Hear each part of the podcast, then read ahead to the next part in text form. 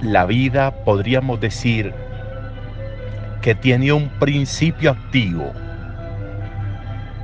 Y es que la vida donde hay vida se crece. La vida donde hay más vida se multiplica. La vida donde hay comunión tiene brotes nuevos.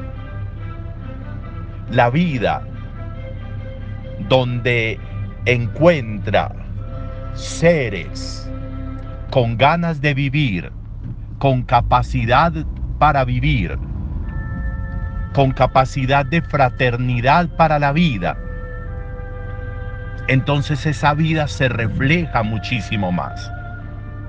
De nuevo, esa vida como que se crece, porque la vida es la resultante de los seres vivos que se saben vivos y que están en comunión con los demás seres vivos.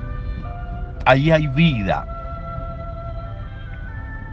Por eso jamás deberíamos justificar el marginamiento de la vida. Jamás deberíamos justificar el marginarnos de la vida que nos rodea. Jamás deberíamos justificar soledades.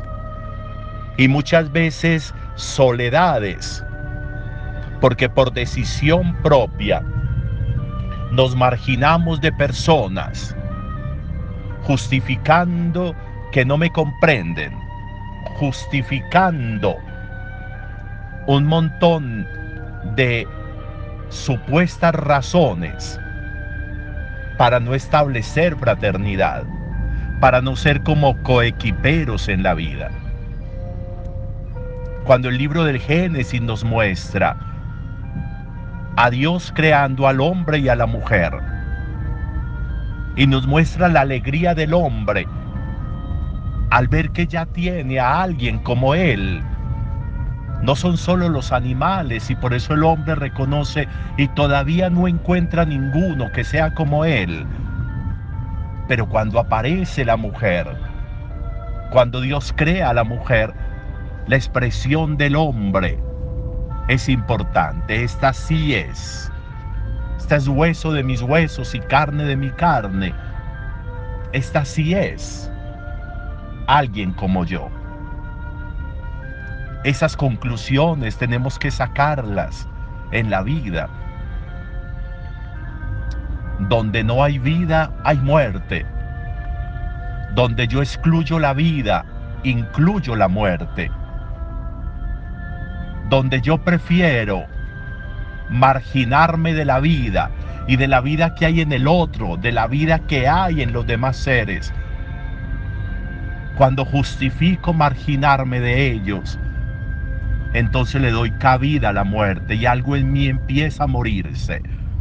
Se me empieza a morir el amor, se me empieza a morir la fraternidad, se me empieza a morir el caminar junto al otro, se me empieza a morir el descubrir la vida en el otro. No hay razones para la exclusión. No hay razones para el marginamiento de la vida. No hay razones para preferir la muerte en lugar de la belleza de la vida. Razones podría haber tenido Jesús para excluir a la mujer sirofenicia que aparece hoy en el Evangelio. Podría haberle excluido. No es una mujer creyente, no es judía, es pagana. Y a pesar de eso, Jesús la escucha. A pesar de eso Jesús la recibe. A pesar de eso Jesús está con ella y los anhelos y deseos de su corazón los colma. La expresión hermosa de la mujer podía haber tenido razones para irse, podía haber tenido razones para ofender a Jesús por lo que le dijo. Y no, encontró ahí una oportunidad importante. Sí, Señor, yo sé. Yo sé que, la comida de los hijos no se le echa a los perritos, pero los perritos pueden comer lo que cae de la mesa. Y así está diciendo ella. Y por eso Jesús hace que se pueda curar su hija. Por lo que has dicho, tu hija ya está sana la fraternidad y la no, y la no exclusión traen sanación a la vida. La fraternidad como trae más vida, entonces produce en los seres fraternos vida abundante.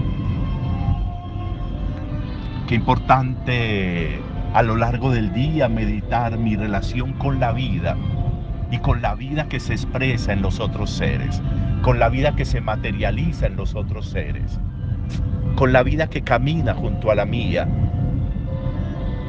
Estaré justificando la soledad y el marginamiento. Estaré justificando el alejarme de los demás. Estaré justificando alejar la vida sabiendo que con eso entra la muerte. Un buen día para todos.